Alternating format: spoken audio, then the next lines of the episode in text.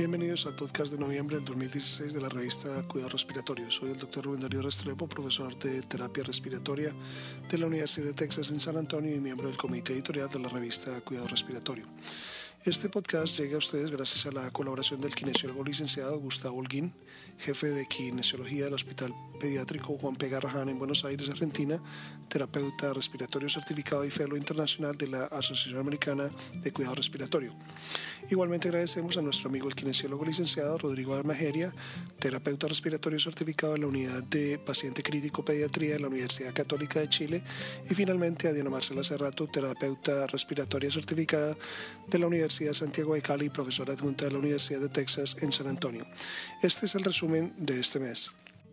La lección del editor fue el artículo de Pinciroli y colaboradores, que es un ensayo clínico controlado y randomizado de tubos traqueales limpiados con un mecanismo nuevo para la remoción de secreciones. Ellos encontraron que un dispositivo para la limpieza del tubo endotraqueal fue segura y previno de manera efectiva la oclusión del lumen.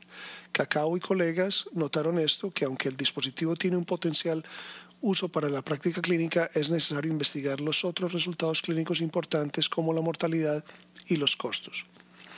En otro estudio, la ventilación invasiva con volumen objetivo es un módulo híbrido que entrega un volumen corriente objetivo mediante el ajuste automatizado de la presión de soporte. La efectividad de este tipo de ventilación no invasiva en mejorar el estado ventilatorio en sujetos con falla respiratoria hipercámnica aguda fue evaluada por CAO y colaboradores. Ellos encontraron que la ventilación no invasiva o la ventilación no invasiva limitada por presión brindaron soporte similar en sujetos con falla respiratoria hipercápnica aguda.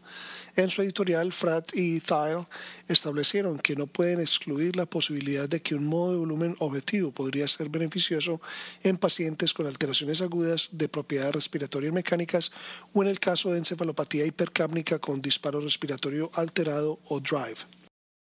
El objetivo del estudio de Morgan y colaboradores fue evaluar la viabilidad, seguridad y eficacia de la terapia con oscilación de alta frecuencia continua en pacientes pediátricos ventilados mecánicamente. Sus hallazgos sugieren que esta terapia podría ser beneficiosa para mejorar la distensibilidad pulmonar en pacientes pediátricos con atelectasias inducidas por secreciones. Estudios clínicos prospectivos son necesarios para mejorar la evaluación de la eficacia clínica y seguridad de niños que reciben ventilación mecánica invasiva. Por otro lado, Lelouch y colaboradores evaluaron un sistema innovador de asa cerrada que ajusta automáticamente el flujo de oxígeno para los sujetos con EPOC en sus condiciones ambulatorias. Ellos encontraron que la titulación automática de flujo de oxígeno durante la marcha para mantener un SPO2 en, un rango específico mejoró la oxigenación y podría mejorar la tolerancia al ejercicio durante la actividad física diaria comparado con la administración de oxígeno fija. La gamma-glutamil transferasa es una enzima presente en las membranas celulares que es usada como un biomarcador en la predicción de inflamación, infarto al miocardio, infarto cerebral y muerte cardíaca. Boscos y colaboradores investigaron la relación entre los niveles séricos de la gamma-glutamil transferasa y la enfermedad cardiovascular en sujetos con EPOC que pudiera ayudar en la clasificación de la severidad del EPOC como un marcador de estrés, oxidativo. Ellos encontraron una correlación fuerte entre los niveles séricos de gamma-glutamil eh, transferasa y los eventos cardiovasculares en los sujetos con EPOC. Por otro lado, Canejo y colaboradores evaluaron la movilidad reducida de la pared torácica y abdominal y su relación con la función pulmonar, fuerza de músculos respiratorios y tolerancia al ejercicio en sujetos con EPOC. La mayoría de los sujetos con EPOC tuvieron una movilidad reducida de la pared torácica y abdominal que estuvo asociada independientemente con la capacidad vital forzada. Incluso si, la movilidad abdominal estaba preservada relativamente comparada con la torácica, también estuvo asociada independientemente con la distancia recorrida en la prueba de marcha de 6 minutos. Gunay y colaboradores investigaron el rol predictor de los niveles plasmáticos, de los parámetros lípidos y los índices alterogénicos en el desarrollo de aterosclerosis en sujetos con EPOC. Ellos encontraron que los índices aterogénicos podrían ser considerados como un predictor útil para aterosclerosis y enfermedad cardiovascular en pacientes con EPOC estable. El balance estático y funcional en individuos con EPOC fue evaluado por De Castro y colegas. Ellos compararon el balance estático y funcional entre los sujetos con EPOC y controles sanos. Los individuos con EPOC tuvieron peor balance estático y funcional en comparación a los controles. El sexo podría medir estos resultados dependiendo del tipo de evaluación del balance, si fue en plataforma de fuerza o prueba funcional. El desempeño del balance fue similar entre los grupos según la, según la severidad de la enfermedad. Nakara y colegas condujeron un estudio observacional de cohortes pareado por propensión, utilizando la base de datos nacional para evaluar los efectos de la rehabilitación para sujetos con EPOC en la reducción de mortalidad.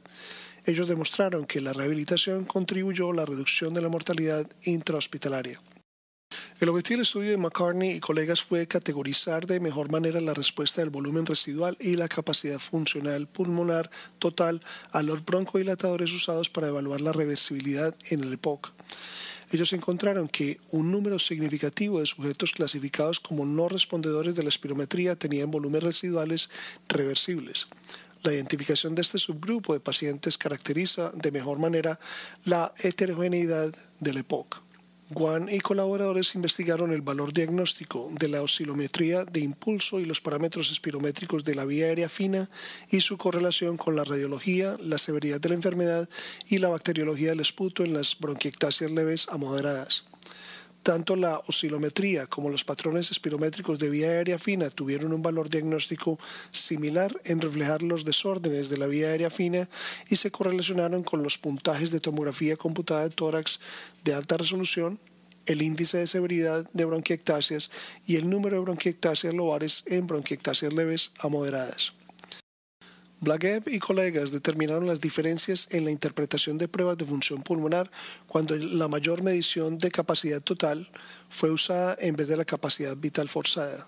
De este modo, evaluando las pruebas de función pulmonar limítrofes o ambiguas utilizando la capacidad total máxima, podrían ser informativas en el diagnóstico de obstrucción y excluyentes de restricción. Por otro lado, el impacto de la ventilación mecánica en los volúmenes pulmonares y las presiones máximas respiratorias en sujetos con distrofia muscular de Duchenne fue evaluada por los brasileños Santos y colegas. La ventilación mecánica domiciliaria fue por la disminución de la declinación y la capacidad vital y las presiones máximas estáticas inspiratorias y expiratorias. Finalmente, Keenan y colegas evaluaron los efectos de la asimetría compartimental en la monitorización de la mecánica pulmonar y de los volúmenes del pulmón. En cerdos ventilados mecánicamente, ellos modelaron atelectasia unilateral e injuria pulmonar unilateral y bilateral expuestos a hipertensión intraabdominal. La presión transpulmonar siguió al volumen pulmonar aireado en condición de asimetría torácica y cambios de la presión intraabdominal.